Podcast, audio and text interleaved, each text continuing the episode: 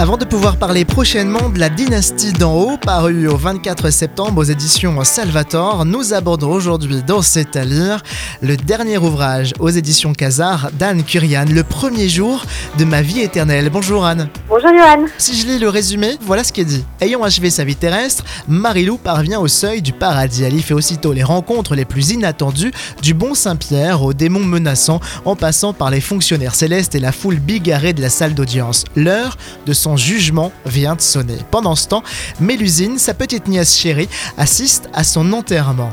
L'ambivalence de ces deux tableaux, on la retrouve dans chacun des chapitres. Pourquoi avoir écrit cet ouvrage? Pour parler de la miséricorde, pour donner envie d'aller et pour donner l'espérance dans le ciel parce que euh, aujourd'hui je trouve qu'on ne parle plus du péché, le péché n'existe plus, on parle trop de la miséricorde mais en fait plus personne n'a confiance de cette miséricorde et c'est un paradoxe, on est un petit peu tout le monde ira au paradis sans trop y croire non plus. Une réalité qu'on n'aborde d'ailleurs absolument pas lors des enterrements évidemment. Euh, oui, souvent ce sont des panégyriques de la personne, plus aucune critique, tout le monde est saint. Est-ce que c'est l'ouvrage dans lequel il y a le plus de personnages différents? Peut-être, à vrai dire c'est une super question.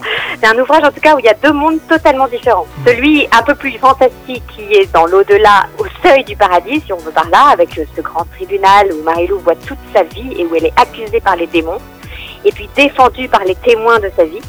Et puis euh, en bas, euh, notre monde à nous, euh, qui sait pas trop ce qui se passe dans l'au-delà, euh, qui tâtonne, euh, qui rit, qui pleure, euh, voilà. Le mot de la fin, Anne? C'est un livre de plage et un livre de confessionnal. Merci beaucoup Anne, à bientôt Au revoir.